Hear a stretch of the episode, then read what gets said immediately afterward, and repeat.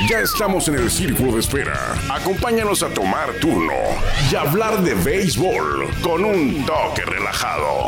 Aquí empieza Círculo de Espera. De espera.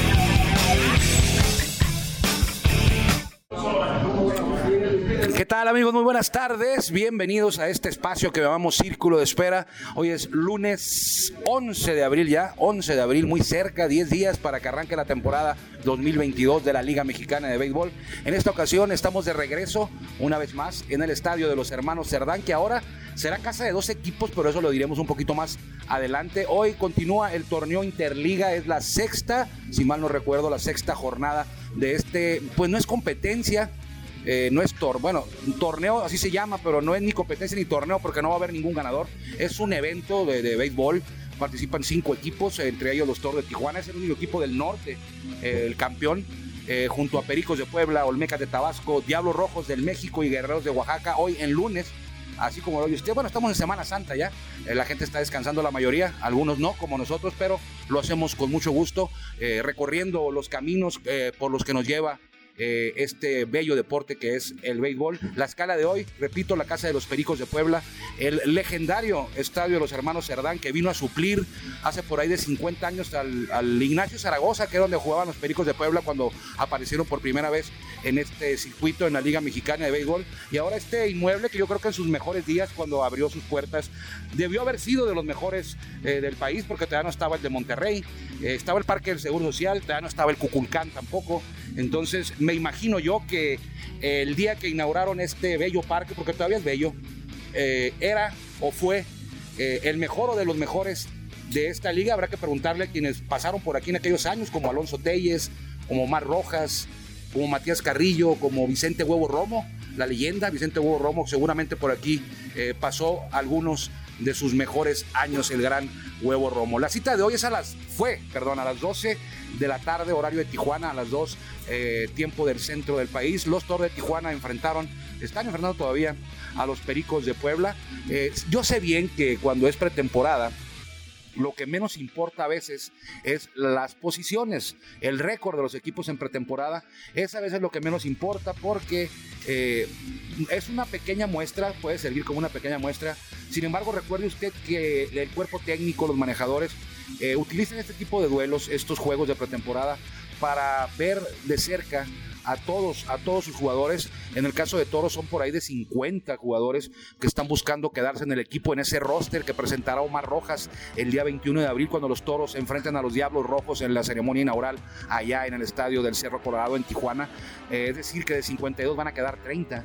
Entonces la tarea es difícil eh, y Omar y el cuerpo técnico tienen que verlos absolutamente a todos para tomar al final de cuentas la decisión que dice Omar que no hay prisa, que esa decisión final eh, se tomará ya en Tijuana, ya que el equipo termine este torneo, repito, que no tiene nada de torneo, no hay un ganador, no, hay, no es una competencia, pero así se llama, te tenía que llamar de alguna manera y eligieron torneo Interliga Mexicana. Entonces Omar Rojas, manejador de toros, eh, nos adelantó que eh, la decisión final será terminando el torneo.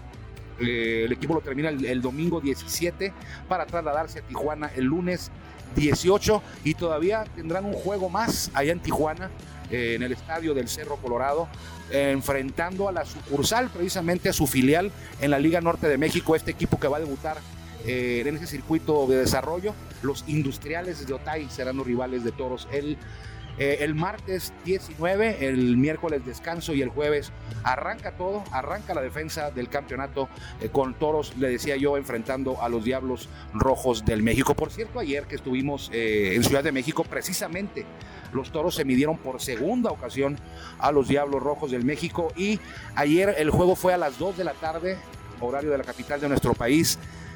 La verdad, parecía todo menos un juego de pretemporada. Los dos equipos eh, intentando ganar, de hecho los Diablos utilizaron a sus titulares, eh, a la mayoría de sus, titulares todo el partido. Eh, hubo algunos cambios, en el caso de Toros es ya una costumbre en estos juegos que Omar usa una alineación por ahí de las primeras cuatro o cinco entradas y luego, después de ese episodio, eh, casi cambia todo, a toda la, alineación con la que inició, a todo la line con el que inició. Eh, en el caso de Diablos ayer, ¿no? Parecía que no querían perder. Al final de cuentas cayeron 4-3. Eh, Tomo Tosaka, por ejemplo, jugó todo el duelo. Justin Burns jugó todo el duelo también ayer por los Diablos. Sin embargo, los Toros, pues es una bonita costumbre de ganar a los, a los Diablos en temporada regular, en playoff y ahora en pretemporada en su propio parque. Y algo curioso ayer, los Diablos Rojos del México fueron dejados en el terreno en su propio estadio.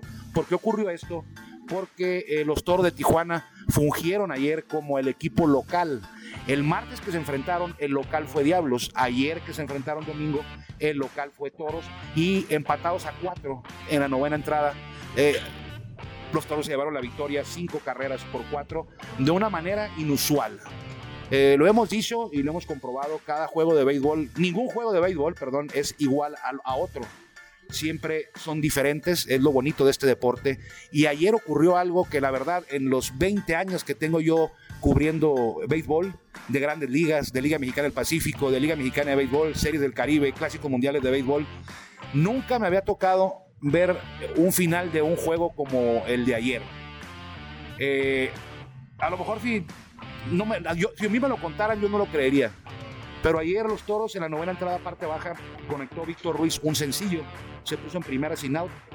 Y luego de tres reviradas del pitcher Enrique Chávez, vino un box infantil, un box infantil eh, de ese tipo de box me, decía, de engaños, me decía Isidro Márquez que ni en las ligas eh, amateur se ven. No conforme con eso, el lanzador, a la siguiente vez que se puso en la, tabla para pichar, para lanzar a home, otro box, seguidos. Así que Víctor Ruiz se fue de primera a segunda con el primer engaño, de segunda a tercera con el segundo engaño. Luego de una base por bola, el juego se decidió, se definió con otro box. Tres box eh, consecutivos para que Víctor Ruiz convirtiera ese imparable en la carrera de la victoria. La gente no lo podía creer en el estadio. Que por cierto, ayer, eh, hablando de juegos de pretemporada, que yo le decía que no parecía el de ayer juego de pretemporada, eh, también tuvo mucho que ver en esa opinión mía que el estadio tenía un, registró una buena entrada. Era domingo, ya empezaron las vacaciones, algunos no trabajan, algunos no van a la escuela, bueno, la mayoría no va a la escuela o todos. Y se aprovechó que jugar Diablos contra el campeón, eh, había filas en las taquillas, filas largas en las taquillas para el juego y ya durante el, transcurso del encuentro eh, se podía apreciar un ambiente ayer en el estadio Hermano Cerdán, muy bonito por cierto, pero parecía todo menos un juego de temporada regular. Así que eh, hoy continúa esto, termina hasta el domingo, estamos precisamente a la mitad, un poquito a la mitad, Toros va a jugar 11 duelos, le restan 6, van a jugar hoy en el estadio de los Hermanos Cerdán contra los Pericos, mañana lo harán contra los Guerreros de Oaxaca. Regresan, eh, regresamos el miércoles a la Ciudad de México para enfrentar a los Olmecas de Tabasco.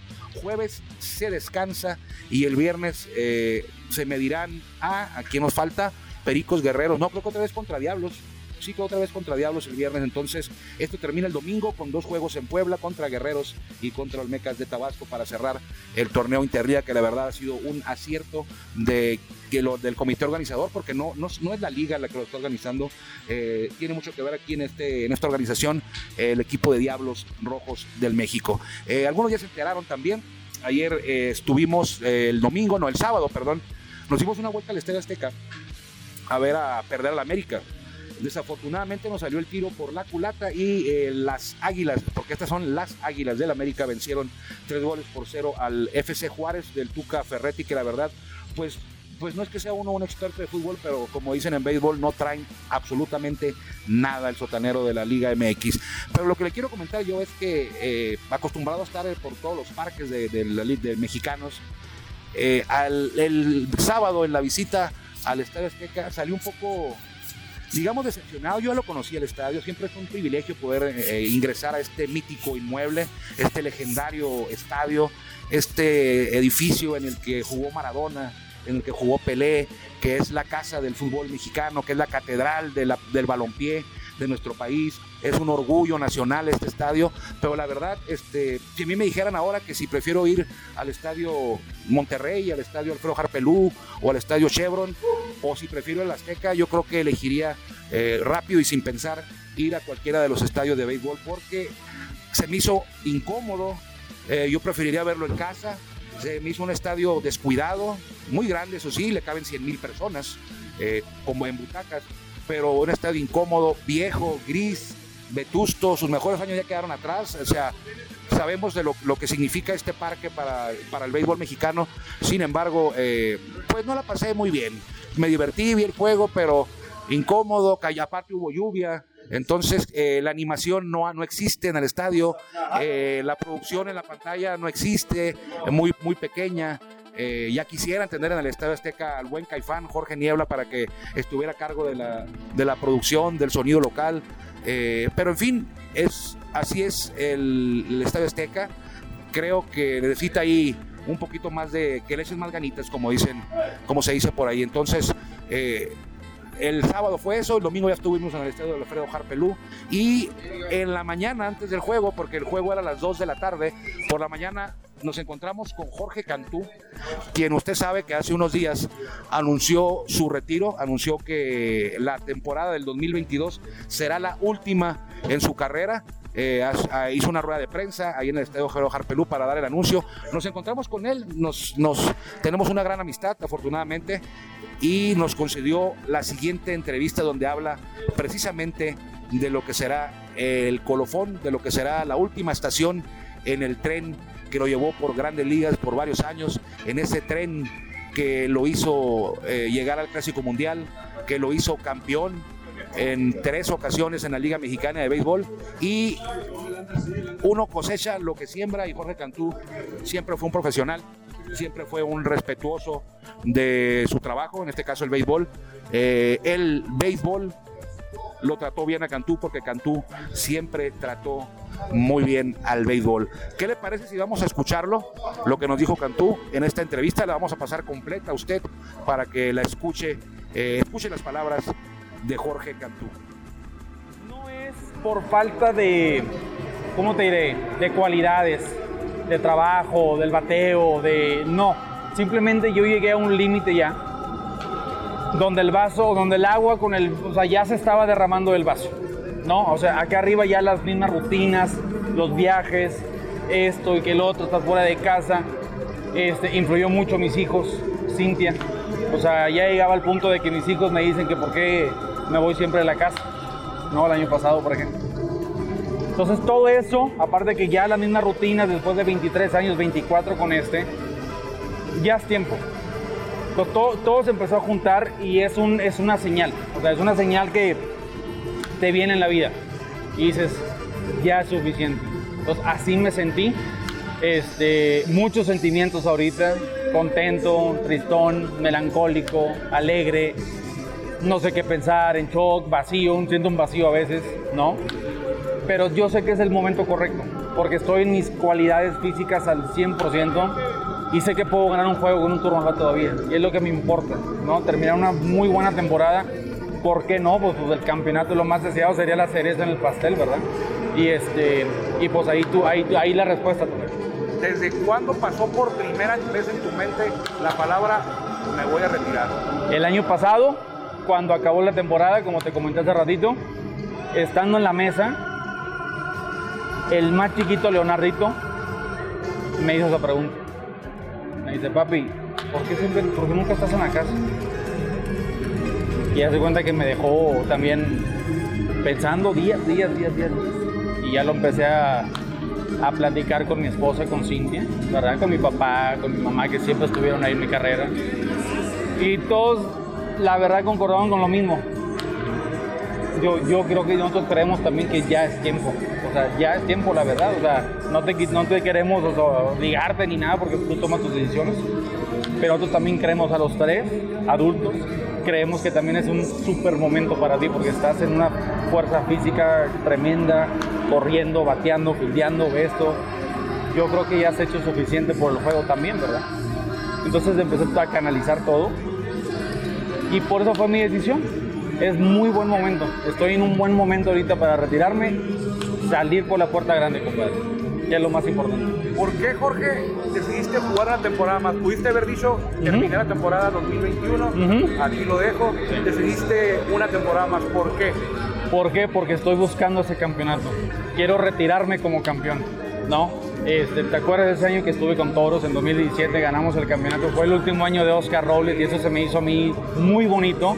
Y desde ahí traigo esa como que espinita clavadita ahí de que mira qué padre sería hacer eso en mi, en, mi última temporada. Y aparte también quise anunciarlo y jugar toda la temporada para en las diferentes plazas a donde voy despedirme de gente que aprecio y que quiero mucho en el béisbol que está en otras organizaciones, despedirme a la vez. ¿no? O sea, que sea algo muy bonito para, para toda la fanática, para toda la visión y para mi familia que lo van a estar viendo todos Qué bueno que lo haces porque nosotros somos siempre, hablamos y decimos que nos gustaría que todos los jugadores mexicanos de ese nivel que jugaron tan lejos como lo hicieran. No todos saben cuándo retirarse y claro. lo hiciste muy bien. Muchísimas gracias. Parece que tienes estrellas.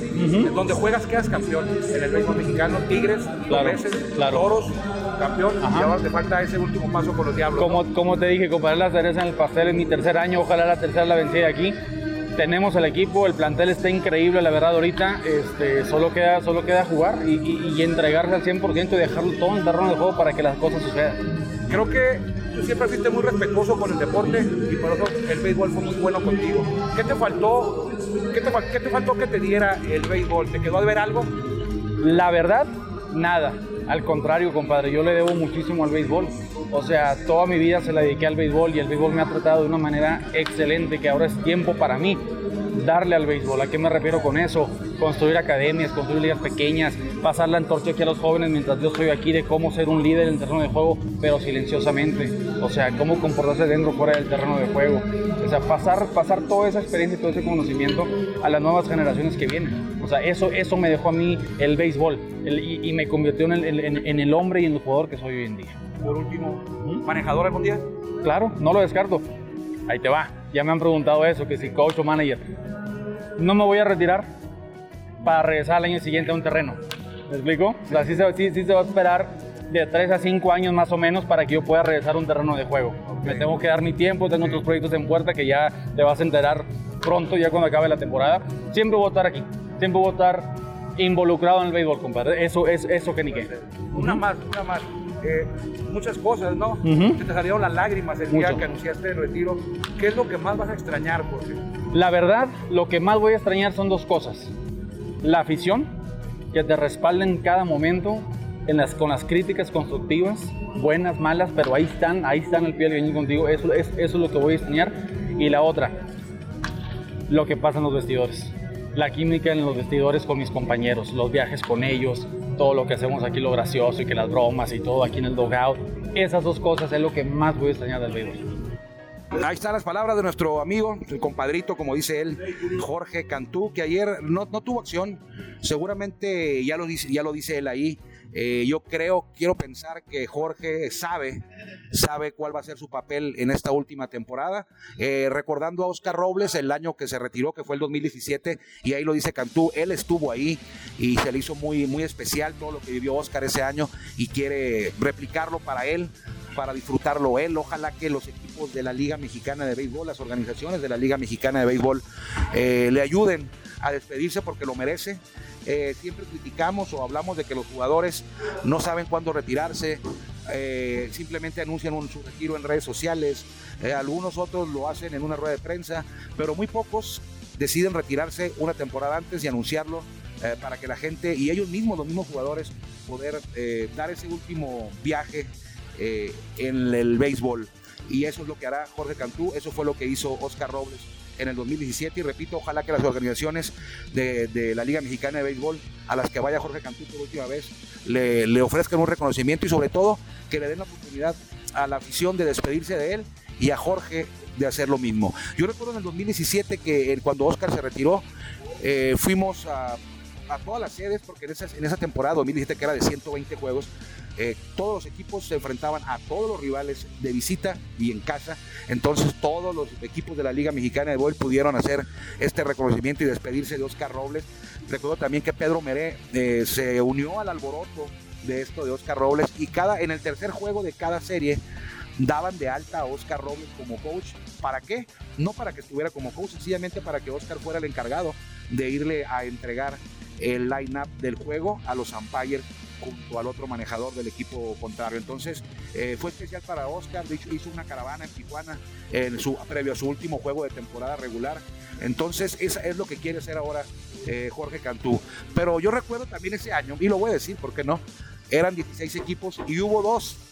Hubo dos que no, que no estuvieron de acuerdo en hacerle el reconocimiento ni mencionar nada el Águila de Veracruz, que en ese tiempo eran rojos del Águila de Veracruz, el equipo que ahora es Tecolote, la directiva que, que es ahora Tecolote de los Laredos, en ese año todavía estaban en Veracruz y ellos se negaron a, hacer algo para una, una de Oscar Robles. ¿Qué es lo que hacían? Pasaban un video en la pantalla del estadio donde destacaban todo el recorrido de Oscar Robles en grandes ligas, en el Pacífico, en el verano, y también eh, le regalaban una casaca a Oscar Robles con su número, por ejemplo, iba a jugar contra Tigres. Aquí que te tantito chaval trabajando o qué? Bueno, aquí pasó con, a un ladito de mí Valentín Burgos, eh, el Cheval anda trabajando previo al juego. Eh, entonces le entregaban una casaca, por ejemplo, iba a jugar contra Olmecas. El equipo de Olmecas, eh, antes del juego, anunciaba en el sonido local, salía el manejador, salía un directivo y le llevaban una casaca de Olmecas con el número 13 atrás y el apellido Robles y se le entregaban, Oscar se la ponía, algunos le entregaban una placa, eh, Diablos Rojos, que Oscar jugó con ellos, Diablos Rojos fue más especial porque bajó Alfredo Harpelú, el propietario, le entregó una escultura, le entregó una casaca, eh, lanzó la primera bola y una placa. Cuando fue Oscar a Oaxaca, que también jugó ahí, también hicieron lo mismo, otra, estructura, otra, otra escultura, eh, la casaca, en fin, la pasó muy bien Oscar ese año de, de, retiro y aparte, por si fuera poco, el equipo de Toro de Tijuana quedó campeón ese año. Entonces es lo que quiere hacer Jorge Cantú y la verdad lo merece. Más de 100 cuadrangulares en grandes ligas. Jugó con los Rays, que se llamaba, cuando, él jugó en Tampa Bay, el equipo todavía se llamaba Devil Rays, ahí en Tampa Bay. Cuando él luego pasa a, Marlins, cuando él jugó con Marlins, el equipo todavía era Marlins de Florida ahora es Marlins de Miami. También estuvo con Rangers de Texas, con Rojos de Cincinnati y terminó su carrera con eh, los padres de San Diego su último año, por ahí creo que fue en el 2011 más o menos. Después de ahí se le vio por Japón, por Corea, no recuerdo bien pues, si fue en Japón o en Corea. Y en la Liga Mexicana del Pacífico fue campeón con los Tigres en 2013, en 2015 también fue campeón con los Tigres y en 2017 con los Toros de Tijuana. Es decir, en los dos equipos que ha estado en la Liga Mexicana de Béisbol ha sido campeón, le falta nada más el tercero, que es con los Diablos Rojos del México. Y él lo decía, ojalá que la tercera sea la vencida eh, para terminar mi carrera con la cereza en el pastel, como fue en el caso de Oscar Robles y Cantú era compañero de Oscar Robles ese año. Entonces ahí están las palabras de nuestro buen amigo, porque es, un buen amigo, es lo, lo bonito del, del, béisbol. Cuando me preguntan, ¿qué es lo más bonito de trabajar en un equipo de béisbol? Pues es o son los amigos que vas dejando en el camino. Eso es lo más importante. Uno de ellos, y me da mucho orgullo decirlo, es es Jorge Cantú. Eh, a partir, yo creo que ya que estemos en Tijuana, el lunes o el martes, vamos a regalar aquí un par de tarjetas que Jorge Cantú nos dejó para regalarlas a quienes nos escuchan aquí en Círculo de Espera, que vivan en Tijuana, o no, no le hace que vivan en cualquier parte del país, se las enviamos por correo y si viven en Tijuana, nada más que puedan pasar al estadio ahí del Cerro Colorado, que por cierto el 21 estará de manteles largos eh, festejando el segundo campeonato en su historia y el arranque de la temporada regular con la, usted ya sabe, con la gran ceremonia inaugural a la que tienen acostumbrado. En esta ocasión estará por ahí Cumbia Kings y estará eh, mi banda El Mexicano, que me dicen que son dos o tres bandas mexicanos diferentes, dos, que son dos bandas el mexicano diferentes. Una de ellas estará ahí, yo no sé cuál, yo no sé cuál sea, pero, pero sé que son eh, agrupaciones importantes de, nuestro país y eh, de hecho internacionales también, en el caso de los Cumbia Kings. le decía que el torneo Interliga está más o menos a la mitad por ahí van, estamos en la jornada sexta, el día de hoy, no, cuarta, cuatro, uno, sexta, y eh, al final de cuentas le voy a pasar, la, le voy a pasar, le voy a compartir las posiciones de, eh, al momento sin incluir la jornada de hoy. Los Toros de Tijuana están con, tienen el mejor récord con cuatro ganados, uno perdido. Precisamente la única derrota es contra Pericos, el equipo que, al que se están enfrentando el día de hoy. Pericos de Puebla tiene tres ganados y dos perdidos. Diablos tiene dos ganados, dos perdidos y un empate. Olmecas tiene un ganado, tres perdidos y un empate. Y los Guerreros de Oaxaca todavía no ganan. Cero ganados, dos perdidos y dos empates. Se preguntará usted, usted por qué ¿Por qué empate? Pues esa es la regla. Esa, es la esa es la regla que hay aquí en este torneo. Se juegan solamente nueve entradas y termina sin importar cuál sea el resultado. Ayer estuvo cerca de terminar empatado el juego de los toros, pero el equipo fronterizo ayer, ayer anotó una carrera en la parte baja de la novena entrada para terminar, eh, para impedir el empate. Si no anotaba a todos, iba, iba a finalizar empatado. ¿Por qué? Porque tienen una, una calendarización de jugadores, los toros, y todos los equipos tienen una proyección. tal día va a pichar, va a abrir Manny Barrera, por ejemplo, y van a, van a trabajar estos cinco relevos o estos cuatro, y ya no hay más. Entonces así se maneja este torneo Interliga que la verdad, repito, ha sido un acierto. Entonces los toros, cuatro ganados, uno perdido, sin incluir el resultado de cómo les haya ido hoy en la jornada de lunes, arrancando la Semana Santa, en la Semana Mayor en Puebla, en el Estadio Hermano Cerdán, que va a volver el Estadio Hermano Cerdán a ser casa de los Tigres de Quintana Roo. Usted recuerda que cuando los Tigres salieron de la capital, eran conocidos como los Tigres capitalinos, migraron a Puebla y compartieron este inmueble el estadio de los hermanos Cerdán con los Pericos. Los Pericos estaban en el dugout de primera y los Tigres jugaban de locales y cuando lo hacían estaban en el dugout de tercera.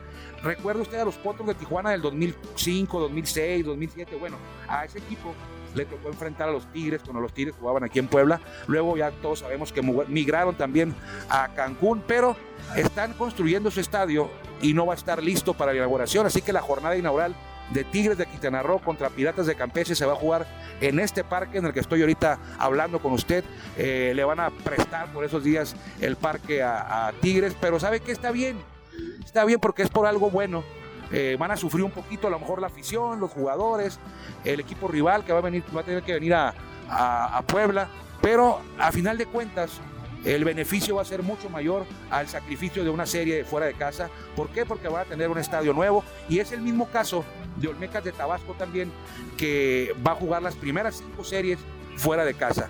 No es que seamos arquitectos ni ingenieros, pero desde que el estadio antiguo se derribó para construir uno nuevo, nosotros nos imaginamos que no iba a estar listo. No son enchiladas, no es ir a hacer hot cakes, es un estadio de pieza a cabeza y por más rápido que se tenga que hacer, es casi casi imposible terminarlo en menos, en menos de un año. Entonces, eh, pero va a ser por algo bueno. Al final de cuentas, la afición, el equipo, la liga, los rivales, la prensa, todos van a disfrutar de un mejor eh, escenario para la práctica de la pelota en nuestro país. Ya nos vamos, todavía no, todavía no nos vamos, pues ya cerca, ya cerca. Entonces, Mañana tendremos entrevistas con Chris Davis, el jugador de Atléticos que ahora es parte de los Diablos Rojos del México, y también con Willy Romero, manejador de los Pericos de Puebla, quien amablemente nos concedió unos minutos para este espacio de círculo de espera. Cuídense mucho, el lunes disfrute sus vacaciones, quienes están de vacaciones, quienes no, puedan seguir dándole aquí como nosotros, eh, que no estamos de vacaciones, aunque andemos de viaje, no, está muy, muy lejos de ser vacaciones, estar trabajando con Toro de Tijuana en las giras y que lo pregunten a los trainers, a los bad boys y a los mismos jugadores y al cuerpo técnico que a veces las jornadas son muy largas, los viajes son muy pesados en horarios muy difíciles, pero a final de cuentas, como dicen por ahí, esto es béisbol. Cuídese mucho, nos encontramos, si Dios quiere, y si usted también así lo decide, mañana aquí en Círculo de Espera. Mañana todavía estaremos aquí, si Dios quiere, también en Puebla. Que le vaya bien. Gracias por acompañarnos en el Círculo de Espera. Nos escuchamos próximamente. Círculo de Espera.